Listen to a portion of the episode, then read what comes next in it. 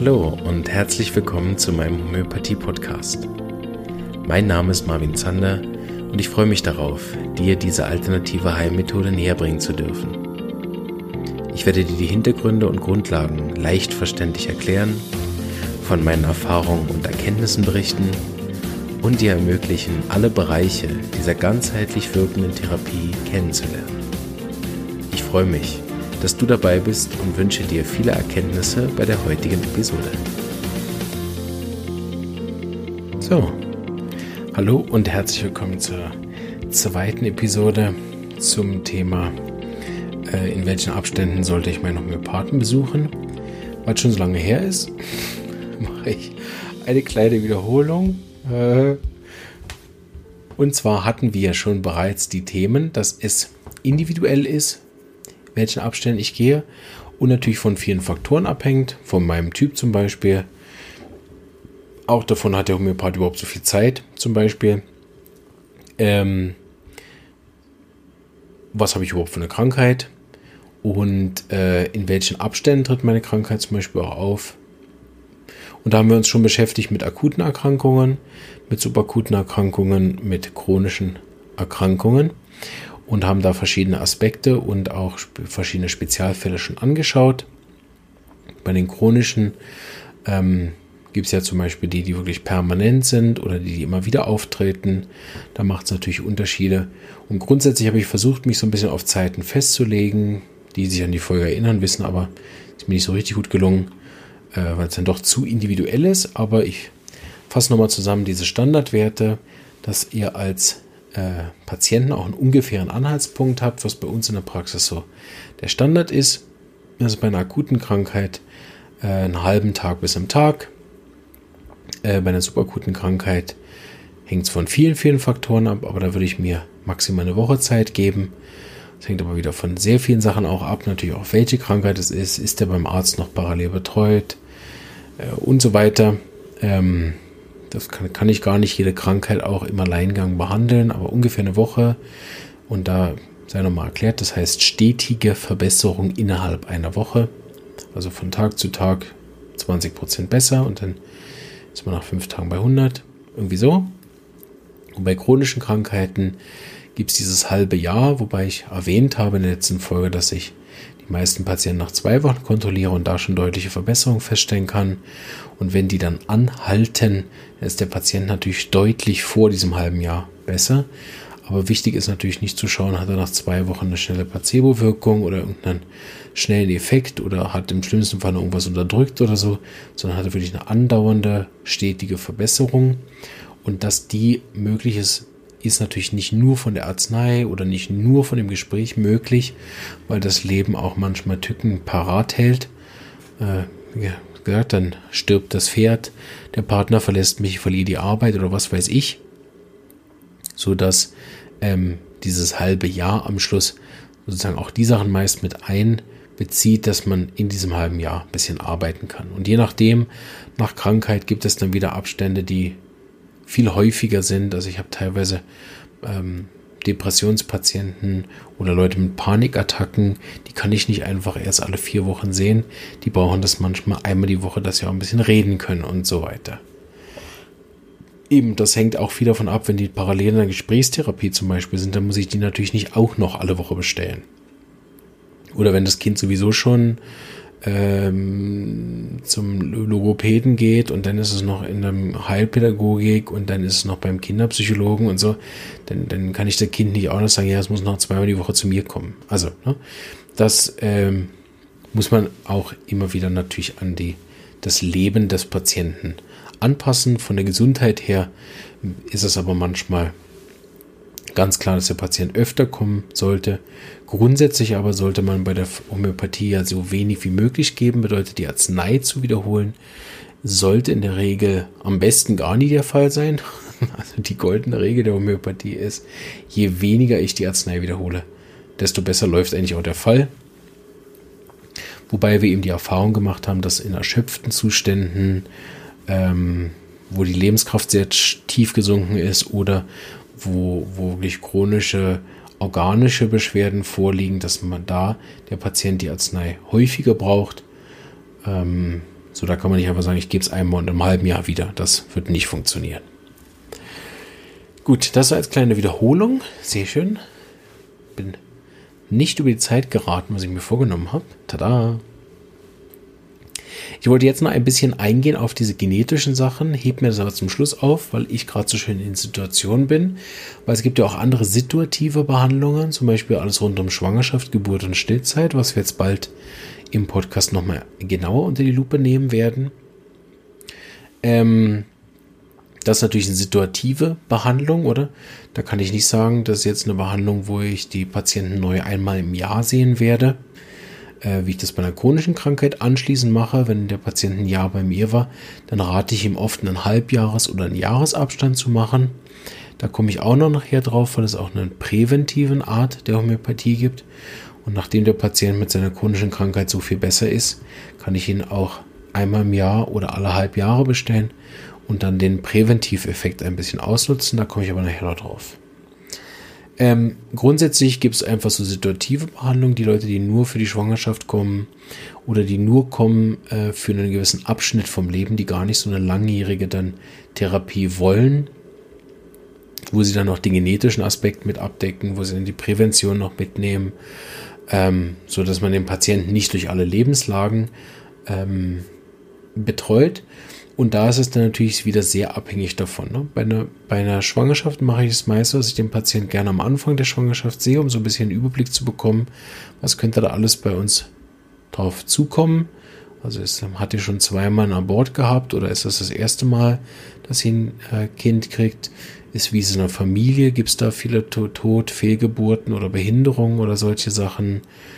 Ähm, oder hat die Frau eine Vorerkrankung, die das schwieriger macht? Oder hat sie schon drei Jahre probiert, um überhaupt schwanger zu werden? Also, wie so die Vorgeschichte von sowas? Ähm, und dann sehe ich die Frau gern äh, so entweder im Drei-Monats-Rhythmus ähm, oder wenn es sehr, sehr gut läuft, wenn die, wenn die sozusagen nur kommt, um sich mal vorzustellen, hat aber gar kein Problem, sondern wünscht sich einfach eine Betreuung während der Schwangerschaft. Und ich sehe beim ersten Mal, gut, also da gibt es im Moment eigentlich gar nichts zu tun. Da bestelle ich sie erst wieder einen Monat vor Geburt. Wenn nichts ist. Ne? So hat man auch wieder ganz andere Abstände. Ähm, bei Schwangerschaft und so werde ich da in den Podcast-Folgen, die noch explizit darauf eingehen, nochmal mehr eingehen. Aber es gibt wie so Situationen im Leben, wo natürlich dann auch andere Rhythmen äh, sinnvoll sind. Zum Beispiel auch in der Pubertät habe ich gemerkt, da sollte man den Patienten so wenig wie möglich bestellen. Ähm, auch so präpubertäre Kinder haben eins nicht gern, nämlich über ihre Probleme reden, schon gar nicht mit irgendwelchen Erwachsenen. In der Regel, sonst ist es ein sehr auffälliges Symptom. Ein pubertäres Kind, was gern zum Therapeuten geht. also hier recht selten. Ähm, äh, so dass man da zum Beispiel schauen muss, dass man so wenig Vitamine macht oder bei verhaltensauffälligen Kindern, die diese Situation des Gespräches überhaupt nicht ertragen, macht man am besten überhaupt keine Termine, sondern sieht sich nur mit den Eltern ähm, äh, und dann das Kind einmal im Jahr kurz, Viertelstunde und dann gerade wieder raus. So, dass es für das Kind auch kein Qual wird, weil es gibt einige Arzneien, die haben dieses Problem, dass sie nicht gerne haben, wenn man über sie redet, schon gar nicht über ihre Schwächen. Und das ist natürlich beim Homöopathen so, dass man ja vorwiegend über das Problem redet. So, das sind nun mal leider die Schwächen bei einem verhaltensauffälligen Kind und äh, deshalb sollte man das Kind nicht quälen, sondern dann sieht man es einmal, um sich einen Eindruck zu machen und dann sollte man das Kind oder den Jugendlichen so wenig wie möglich sehen. Oder auch, dass man situativ gewisse Leute hat, die, die das einfach als Symptom haben, nicht gern reden, äh, schlimme Gespräche und so weiter. Solche Leute sollte man auch viel, viel seltener bestellen, einfach um sie nicht zu vergraulen oder sie zu überanstrengen. Was auch so situative Behandlungen sein können, sind natürlich rund um wirkliche Problemphasen, Scheidungen, Todesfälle, ähm, Arbeitswechsel. Das kommt dann in die Kategorie von Burnout und braucht dann eine situative eigentlich Betreuung. Deshalb kann man da die Standardregeln nicht nehmen. Und da kann es auch manchmal sein, dass sich die Arzneien schnell abwechseln, nicht weil der Fall schlecht läuft, sondern weil man über die Situation auch plötzlich wieder an andere Sachen kommt. Also am Anfang fängt so eine Scheidung an mit, der Mann ist fremdgegangen, dann gibt es wie so eine Phase von Schock, Schreck, dann, dann gibt die Phase, wo, wo man versucht wieder zusammenzukommen, da klappt es dann irgendwie nicht. Dann geht der Mann das zweite Mal fremd, jetzt ist es kein Schock mehr, jetzt ist plötzlich Ärger und so weiter. Also da geht man durch so verschiedene Phasen durch und braucht dann zum Beispiel situativ immer wieder verschiedene Mittel und ist eigentlich dann fast sozusagen in einer emotionalen Palliation, wo man den Patienten eigentlich von Situation zu Situation begleitet.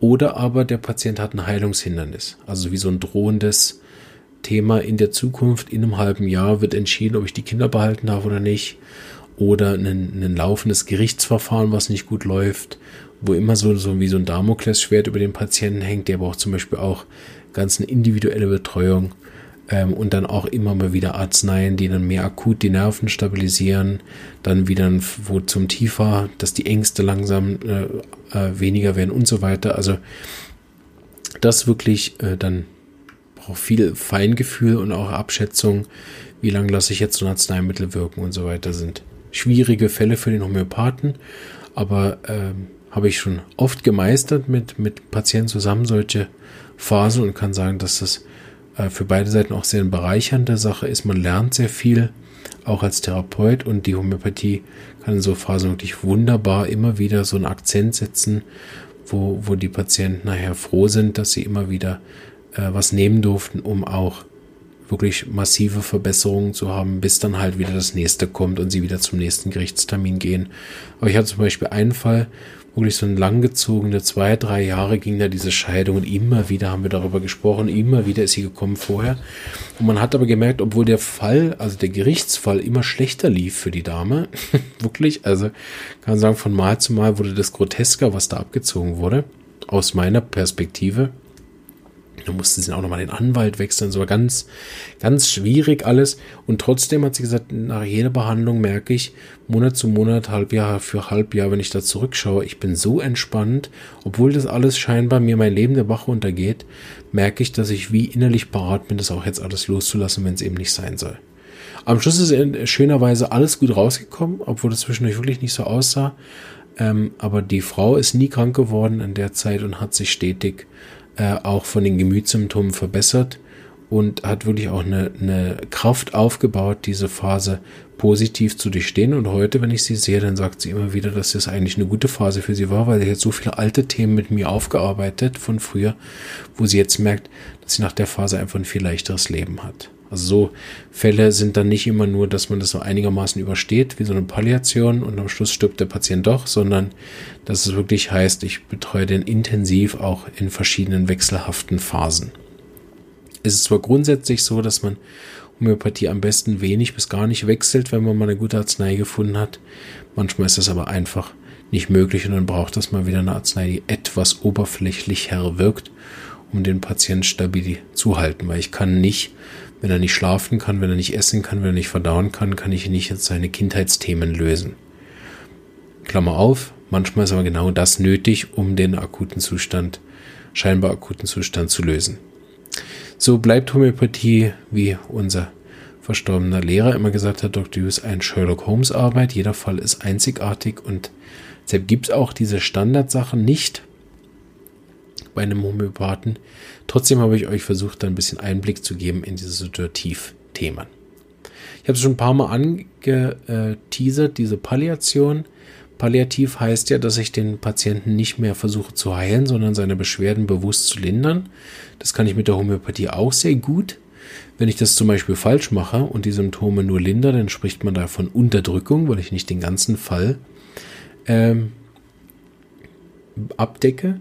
In der Phase, wo der Fall aber aus, aus unserer Sicht nicht mehr heilbar ist, da gibt es so bestimmte Sachen, da will ich jetzt aber nicht groß drauf eingehen, ähm, habe ich sozusagen einen, ab dem Moment einen palliativen, wo ich dann situativ, nicht wie bei dem emotionalen Punkt eben, sondern wirklich körperlich verschiedene Arznei gebe, sehr kleine, spezifische Arzneien gebe, die dann unterstützend wirken das durfte ich jetzt schon ein paar Mal machen. Das ist ganz, ganz eine spezielle und völlig andere Erfahrung, so einen Patienten in so einer Phase zu begleiten, wo man nicht heilt, sondern lindert. Ähm, vor allem, wenn, weil ich jemand bin, der sehr optimistisch ist und eigentlich auch grundsätzlich Mühe hat, mich überhaupt auf den äh, Zustand einzulassen. Aber das ist vielleicht so ein jugendliches Ding auch, was ich immer noch so behalten habe. Ich meine, irgendwann sterben Leute halt einfach, egal mit welcher Behandlung oder Therapie. Und deshalb gibt es irgendwann halt einfach auch die Phase dieser Palliation. Und ich habe gemerkt, die Fälle, die ich damit begleiten durfte, dass die Homöopathie sehr viele Schmerzen lindern kann. Das wissen wir ja schon von den Verletzungen her. So, wenn dann immer wieder Chemo, Bestrahlung, Operationen, wenn da so der, der, Patient ja in der Regel nicht in Ruhe sterben kann, sondern dann noch das und dies und noch, noch hier und das noch dieses und dann kriegt er noch Opiate und so weiter. Also, und die machen dann wieder Nebenwirkungen. Also der Patient leidet ja auch meistens in so einem palliativen Zustand in der Regel auch viel unter Nebenwirkungen der Medikamente, die dann immer stärker werden. Und da habe ich mit der Homöopathie gut äh, dazu arbeiten können, dass die Leute dann auch Schmerzmedikamente wieder reduzieren können, dass sie Antidepressiva absetzen können, um auch klarer bei Verstand zu sein. Ähm, oder ich hatte auch schon einen Fall, der werde ich nie vergessen, das war mein erster Palliativfall, der eigentlich gar keiner war. Der war seit einem Jahr war der immer so in der Schwebe und so und dann hat mich die Frau immer angerufen und hat gesagt, ja, ähm, ob ich den Fall nicht noch übernehmen könnte. Sie hat gehört, mit der Homöopathie kann man wie so in Anführungsstrichen wie das, ähm, das den Übergang leichter machen, also äh, so kann man das nicht sagen, sondern der einfach, wie das die, die Schmerzen weniger sind, so meinte sie, ne? Ähm, sonst klingt das so nach Sterbehilfe, das meine ich natürlich nicht. Also, ähm, also wie, dass es leichter ist für ihn, die Schmerzen zu ertragen, die Schlaflosigkeit und was er nicht alles hatte. So, dann bin ich zu ihm gegangen und habe mit ihm eigentlich fast zwei Stunden geredet. Und weil ich noch nicht so ganz fit war in dieser ganzen Palliation, weil ich noch dachte, ach komm, der ist jetzt seit einem Jahr dran, den heile ich noch. hat ja gar nicht so schlechte Werte, der hat irgend so ein Altersleukämie und das war im ersten Jahr, so mit 24, da ich gesagt, komm, da suche ich noch ein Konstitutionsmittel, den peppel ich nochmal auf. so, und dann habe ich mit ihm gesprochen und habe halt ganz tief mit ihm gearbeitet. Eigentlich vom Gespräch her. Ich habe gar nicht so irgendwas Oberflächliches mit ihm besprochen, sondern ganz tief, woran er immer noch hängt. Ne? Eigentlich aus einem völlig anderen Grund, als was er, glaube ich, verstanden hat, weil ich habe eine Arznei gesucht und er hat die Situation genutzt, sich von all dem, was er noch nicht losgelassen hat, woran er noch festgehalten hat im Leben, wie loszulösen. Das habe ich überhaupt nicht so verstanden. So bin ich dann nach Hause gegangen irgendwann und habe äh, am Abend noch mit äh, meinem Kollegen dann den Fall besprochen. Wir haben dann eine Arznei entschieden, eine palliative Arznei. Er hat es mir noch gut erklärt, hat gesagt, da machst du erstmal gar nichts mehr. Falls der sich über die palliative Arznei so viel erholt, dann kann man das immer nur überlegen, aber so wie er das äh, den Fall einschätzt, ist das nichts mehr zum Heilen. Ähm, und der ist dann äh, in der Nacht verstorben. so. Also ganz ohne Medikamente von mir, sondern rein über das Gespräch, wo er sich nochmal von allem erleichtern konnte, viel geweint hat. Die Frau hat dann noch erzählt, äh, wäre nie so ruhig und friedlich und auch noch so Gespräche gewesen. Am Abend hätte er auch noch viel mit der Familie noch telefoniert und so und dann wäre er in der Nacht einfach eingeschlafen. Also es ist eine ganz spezielle Erfahrung, die man so macht in dieser äh, kurz vor Todbehandlung. Gerade als junger Mensch habe ich das Gefühl, sind das äh, sehr, sehr wichtige Erfahrungen auch für die, fürs eigene Leben. Ähm, aber es gibt diese Palliativbehandlung natürlich nicht nur, wenn der Patient stirbt, sondern auch während einer Therapie, äh, wo ich nicht kurativ behandeln kann. Also äh, während schweren Krebsbehandlungen, äh, die sind ja nicht immer dann gerade tödlich, aber sehr schmerzhaft manchmal für den Patienten oder gibt sehr viel Nebenwirkungen oder er muss irgendeine äh, hat irgendeine chronische Krankheit mehr wie Dialyse oder so und leidet da unter Nebenwirkungen. Also es gibt auch mehrere andere Fallbereiche, wo man so palliativ arbeitet. Und damit bin ich ganz weg vom Thema kommen. Da braucht es dann natürlich auch wieder ein situatives Erscheinen beim Homöopathen. Ich denke, dass grundsätzlich da alle zwei bis vier Wochen ein guter Rhythmus ist, je nachdem. Ähm, vielleicht auch ein bisschen häufiger oder auch seltener, je nachdem, äh, welche Abstände sich dann auch zeigen. Dann gibt es noch, bevor wir auf diesen, ah ne, genau, wir machen jetzt den genetischen Teil, des der sicher der komplizierteste zu erklären. Ich habe die Miasmen schiebe ich jetzt schon eine Weile vor mir her, weil es einfach so ein riesiges Thema ist.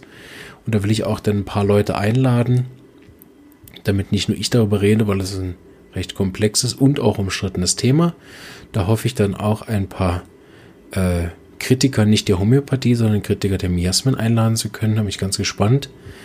Ähm, und da gibt es auch ganz, ganz viele Ansätze worunter die Homöopathie einerseits leidet, was sie aber auf der anderen Seite eben auch bereichert. Und der Homöopathie wird ja immer vorgeworfen, dass sie sich seit 200 Jahren nicht weiterentwickelt hat. Wenn ich so schaue, was es draußen alles auf dem Markt für verschiedene Arten gibt, äh, wo ich teilweise nicht mehr, mehr verstehen kann, warum da Homöopathie draufsteht. Aber wenn man einfach mal sagt, was die Homöopathie alles für Vielseitigkeiten entwickelt hat, mal ganz wertungsfrei, äh, dann kann man, das ist es wirklich nicht haltbar zu sagen, das hätte sich nicht weiterentwickelt. Also was es nicht alles gibt. Ich weiß ja nicht, ob ihr da auch mal so guckt.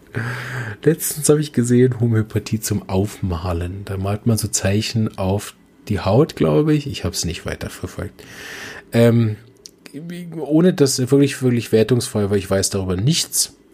Ähm, ich kenne andere, eine andere Dame, die mit Heilsymbolen arbeitet und damit einen riesen Erfolg hat. Also wenn man sich ja erstmal grundsätzlich auf diese energetische Arbeit eingelassen hat, dass nicht die, nicht die ähm, Moleküle die Heilung äh, machen, sondern irgendeine energetische Informationsübertragung. Denn es ist ja irgendwo auch klar, dass nicht Homö Homöopathie, also Globuli, das einzige Vehikel sind, um Energie zu übertragen. Aber ich finde es immer ein bisschen schwierig, dass so meine einzige Wertung, die ich vielleicht doch reinbringen möchte, das dann Homöopathie zu nennen, wenn man irgendwas aufmalt. Also ich denke manchmal, dass die Homöopathie auch ein bisschen einen weniger schlechten Ruf hätte, wenn da der Titel ein bisschen mehr geschützt wäre und nicht jeder damit einfach irgendwas machen kann. Letztens war auch ein Mittel, was, wo, wo viele äh, verschiedene Substanzen drin waren, teilweise nicht mehr potenziert und dann heißt das trotzdem Homöopathie. Also habe ich immer so ein bisschen meine Mühe mit. Aber gut. Ähm, ein anderes Thema. Die genetischen Themen, miasmatisch, das ist, was ich meine. Es gibt bestimmte Fälle, die wirklich auf, die kommen bei uns bereits schon und sind von den Genen her krank, haben zum Beispiel angeborene Schwierigkeiten oder nach einem Auslöser haben sich genetisch gehäufte Krankheiten der Familie gezeigt. Also die ganze Familie ist voller Allergien, die ganze Familie ist voller Bettnässen, die ganze Familie ist voller Migräne, Menschbeschwerden, Fehlgeburten, irgendwas familiär gehäuftes, was auftritt. Und man sieht direkt beim Fall Eintritt, dass es ein Fall, der mit den Genen zu tun hat, wo ein systemisches Problem auch dahinter liegt. Das kann man auch psychologisch anschauen oder mit Familienaufstellung oder was auch immer man dann da macht, kann man auch andere äh, Ansätze noch wählen, um das dann auch näher zu verstehen. Warum ist jetzt da die Verstrickung so stark, äh, dass sogar die, die Krankheiten dann sich zeigen oder bei angeborenen Behinderungen oder wirklich ja auch genetischen Erkrankungen, die gibt es ja auch. Das ist nicht dasselbe wie miasmatische Krankheiten. Da weiß man von Anfang an, dass hier der Fall eine Arznei braucht, die diesen Aspekt mit abdeckt. Ähm, da will ich jetzt wirklich nicht weiter darauf eingehen. Das ist sehr, sehr ausufernd, also ausufernder als wenn ich ausufernd bin. also mehrere Episoden ausufernd, meine ich. Ähm, aber es sei so viel gesagt, dass solche Fälle eigentlich, eigentlich, ich meine, das kann man ja niemandem überhelfen, aber grundsätzlich ein Leben lang eine Betreuung vom Homöopathen ähm, in Anspruch nehmen sollten, was natürlich nicht heißt, dass sie alle vier Wochen antanzen müssen, sondern dass das so Fälle sind, denen ich empfehle, einmal im Jahr oder wenn es sehr gut läuft, alle zwei Jahre vorbeizuschauen, um eben dann nachher den letzten Punkt mitzunehmen, nämlich den präventiven. Grundsätzlich ist es so in der Art, wie wir Homöopathie machen, dass eigentlich alle Krankheiten ja auf einem genetischen Bogen, Boden wachsen. Ne? Von daher könnte man ja sagen, dass eigentlich grundsätzlich jeder Patient ein Leben lang betreut werden sollte, weil es ist ja immer dann irgendwo ein genetischer Boden. Und rein von der Theorie her, wenn man das jetzt ganz mathematisch 1 plus 1 ist gleich 2 aufmalen würde, dann ist das grundsätzlich natürlich auch richtig. Ähm, zumal wir den genetischen Boden ja auch nicht wegbehandeln können. Da gehe ich bei dem noch darauf ein, dass sich der verändern kann unter Homöopathie, dass sich plötzlich andere Arten von Erkrankungen zeigen und damit klar wird, dass sich jetzt mindestens mal der miasmatische Boden geändert hat, was nachher dann auf der genetischen Ebene sich dann tatsächlich verändert, wüsste ich nicht. Aber man kann zeigen, dass sich andere miasmatische Krankheiten zeigen nach Jahren, was dann als Fortschritt ist, anzusehen ist. Aber grundsätzlich kann man jetzt natürlich nicht sagen, weil der einmal einen trockenen Husten hatte und das jetzt psorisch, dass er ein Leben lang kommen muss, um seine Psora zu behandeln. Ist ja Quatsch. Also es muss schon natürlich eine gewisse Tiefe der Krankheit haben und es hängt auch wirklich davon ab. Also wenn die Familie voller Allergien ist, dann stirbt er daran ja nicht. Und wenn seine Allergie jetzt ein bisschen besser ist, also stirbt in der Regel nicht daran. Dann gibt natürlich auch da wieder Sachen, die extrem sind, wie bei Bienenstichallergie oder so. Aber grundsätzlich an einem Heuschnupfen stirbt man nicht sofort. Man wird immer vorsichtiger, gell? Ähm, und dann ist es natürlich nicht so, wenn, die, wenn der Heuschnupfen besser ist, dass man jetzt den dann die nächsten zehn Jahre immer noch behandelt. So. Aber es gibt natürlich so, wenn der Kind schon mit Leukämie dran ist oder Epilepsie hat und man sieht, oh, das läuft aber alles nicht so gut. Schon beginnt nicht mit, sage ich mal, chronischen Krankheiten, ein bisschen Neurodermitis, ein bisschen Heuschnupfen, so Dinge, die man sagt, okay, das kriegt man irgendwie in den Griff, das überlebt man und damit kann man einigermaßen auch noch leben, oder? Wenn das Kind direkt anfängt mit Epilepsie oder Leukämie Form von Krebs schon entwickelt oder irgendwelche Hodgkin-Lymphomen oder was weiß ich, dann weiß man, okay, der steigt direkt mit den richtigen Sachen ein und dann wird, ist es wirklich zu empfehlen, da so lange zu therapieren, mindestens mal, bis sich eben diese miasmatische Ebene von hochdestruktiven Erkrankungen hin zu äh, störenden Krankheiten, um da mal ganz allgemein zu sagen. Also jetzt macht der Kind nicht mehr Epilepsie. Die Epilepsie ist jetzt im Griff, vielleicht sogar besser. Dr. Hughes hat ja sehr vielen Leuten mit Epilepsie helfen können, teilweise sogar auch heilen. Hat er immer wieder erzählt davon. Ähm, aber sagen wir mal so, ne, Epilepsie im Griff in irgendeiner Art viel besser seid mit der homöopathischen Behandlung, wirken auch die Medikamente viel besser, hat kaum noch Gromma-Anfälle. Und jetzt neu, selbst wenn er krank wird, macht er nicht mehr einen Anfall, sondern neu, wenn er krank wird, kriegt er Schnupfen. So. Dann beobachtet man das noch ein Jahr und sieht, okay, die Gromma-Anfälle sind immer weiter zurückgegangen. Epilepsie scheint jetzt im Moment, was weiß ich, gut eingestellt oder tatsächlich geheilt. Und neu macht er jetzt Lappalienkrankheiten, die man mit Hausmitteln behandeln kann. Ne? Dann ist es sowas, wo man sagt, so jetzt können Sie auch dann, wenn Sie wollen, eine Pause machen. Aber grundsätzlich wäre das ein Fall, wo ich empfehlen würde, einmal im Jahr oder vielleicht sogar alle halb Jahre zum Homöopathen zu kommen. Selbst wenn nichts ist, Viertelstunde Grüzi sagen. Weil der Vorteil ist auch, wenn der, wenn der Homöopath den Patienten kennt äh, und nicht nach vier Jahren dann wieder äh, von vorne anfängt, auch mit dem Fallverlauf. Ja, ähm, so genetische Krankheiten sind äh, langwierige Sachen, da muss man nicht ständig vorbeikommen, das bringt dann nichts da, alle vier Monate vorbei bei solchen Sachen, sondern das sind so äh, maximal Sachen, die ich im Drei-Monats-Rhythmus betreue, äh, wenn nötig ist. Aber lieber dann, dass so Patienten einmal im Jahr kommen. Das ist sehr schwierig, den Patienten das auch klar zu machen, das verstehe ich auch. Ich kann mir vorstellen, dass ein Großteil dann denkt, oh, jetzt will der Herr Zander nur Geld machen, damit ich ja einmal im Jahr antanze. Ähm, kann ich euch versichern, das ist nie meine Idee. ähm, äh, sondern es geht mir darum, dass ich eben den letzten Punkt, diesen präventiven Anteil, so wichtig finde und dass ich glaube, dass das Leben, wenn ich mich präventiv um Sachen kümmere, ähm, einfach deutlich leichter ist, weil ich nicht immer direkt erst dann wieder verschiedene Etappen des Leidens tiefer gehen muss, bis ich mich dann wieder irgendwo hinbegebe. Ich habe das seit, ich glaube, jetzt inzwischen zwei Jahren auch so ein bisschen einen Teil auch exzessiv ähm, betrieben jetzt ein bisschen wieder weg davon gekommen, aber ich habe eine Zeit lang wirklich mal probiert, was passiert, wenn ich mich ähm, präventiv wirklich ähm, auch mal bestimmte Therapien gehe. Ich war zum Beispiel mal präventiv bei einer Psychologin. Also ich hatte nichts und wollte einfach mal hingehen. um nicht um dann Fehler zu finden, sondern einfach äh, um mal jemanden auch als Fachperson drauf gucken zu lassen, ob es sich bei mir gewisse Sachen gibt. Diese Idee ist ursprünglich aus dem gekommen, dass sich die Patienten A immer viel zu spät melden aus meiner Sicht und B ähm, jemand anderes immer viel besser sagen kann, was mein Problem ist. So, wenn ich der Meinung bin, ich habe kein Problem, ähm, dann sehe ich von außen beim Patienten meist die Probleme deutlicher, als ich sie bei mir sehe. Und das habe ich einfach angenommen, geht ja offensichtlich anderen Therapeuten auch so, dass ich bei mir überhaupt nicht Probleme sehe, aber die anderen bei mir sehr wohl Probleme sehe ähm, die ich dann ja wie präventiv angehen kann. Das finde ich nach wie vor ein fantastisches Konzept. Nicht zu warten, bis die Probleme mir meine Ehe, Beziehung zu den Kindern oder sonst wie was versaut haben, dass ich in der Zeit, wo ich noch fit bin, wo ich noch gute Nerven habe, wo ich vielleicht auch noch jung bin, wo, wo ich auch noch Sachen wirklich beeinflussen kann, dass ich dann schon mich um so Sachen proaktiv kümmere oder eben präventiv. Und mit der Homöopathie ist es so, dass wir ja Deshalb ist es auch leicht verständlich, warum Homöopathie ein Präventivmedizin ist. Mit der Homöopathie aktivieren, stärken oder verbessern wir die Selbstheilungskräfte. So. Und eigentlich ist damit alles über Prävention gesagt, was man über Homöopathie sagen kann. Aber ihr kennt mich ja, ich sage jetzt trotzdem noch mehr. Weil wenn ich die Selbstheilungskraft anrege, dann endet es ja nicht nur, weil ich die Therapie beende. Also wenn, wenn ich jetzt ein Jahr wirklich einen super Fall hatte, der ist noch selten gekommen, so, und nach einem Jahr ist dann, merken wir, Heuschnupfen 80 Prozent besser, äh, hatte sogar ein paar miasmatische Erleichterungen, der Charakter ist viel besser, die Schulnoten sind besser geworden, and so on. Also wirklich ein schöner Fünf-Stern-Fall. Ähm,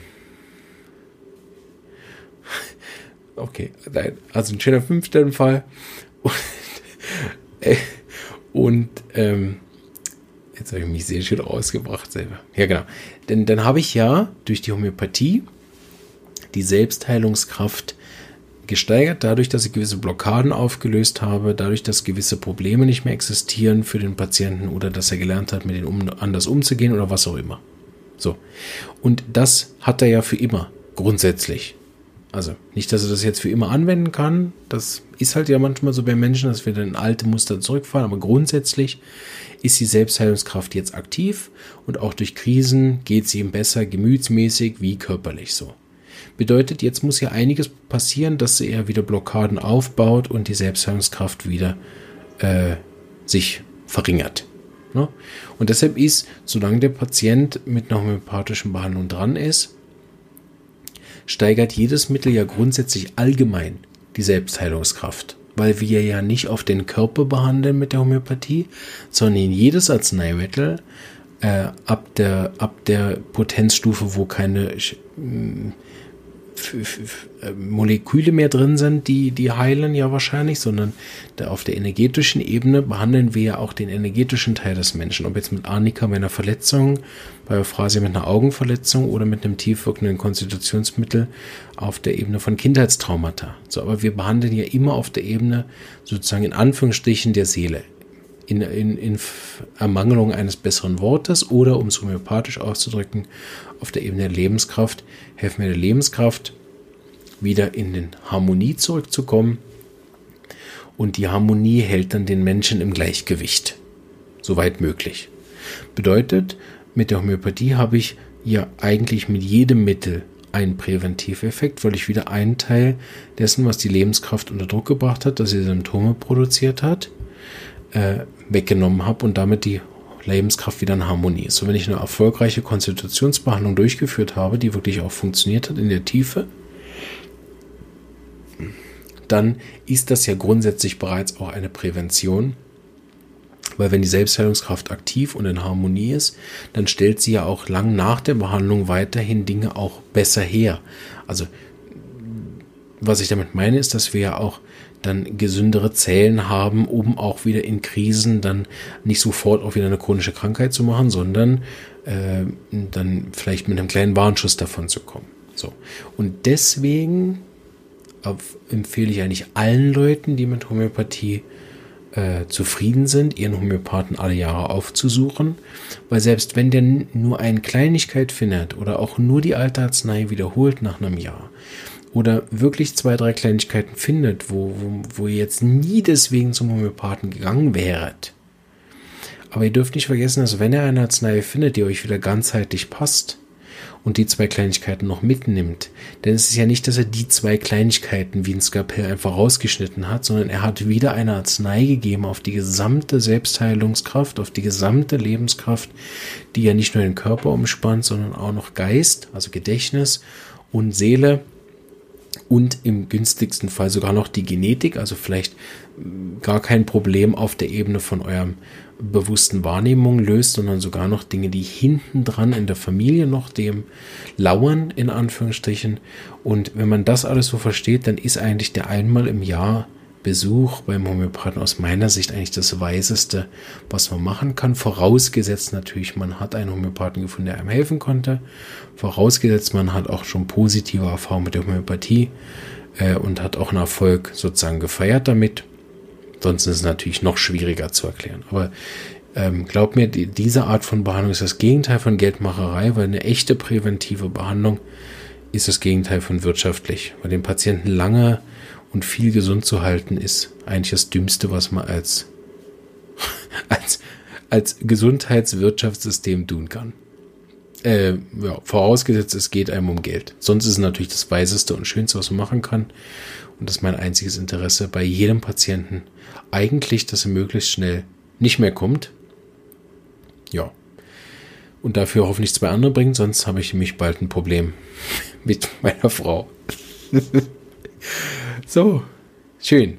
Äh, diesmal habe ich auch den Zeitrahmen nicht gesprengt. Ich hoffe, es hat euch ein bisschen gefallen, die zwei Folgen.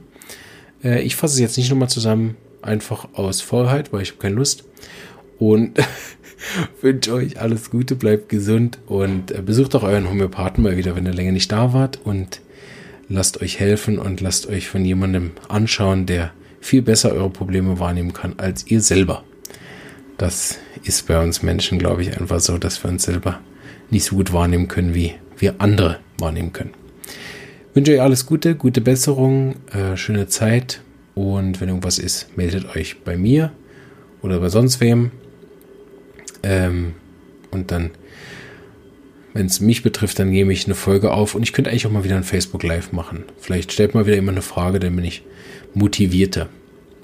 Alles Gute, ciao.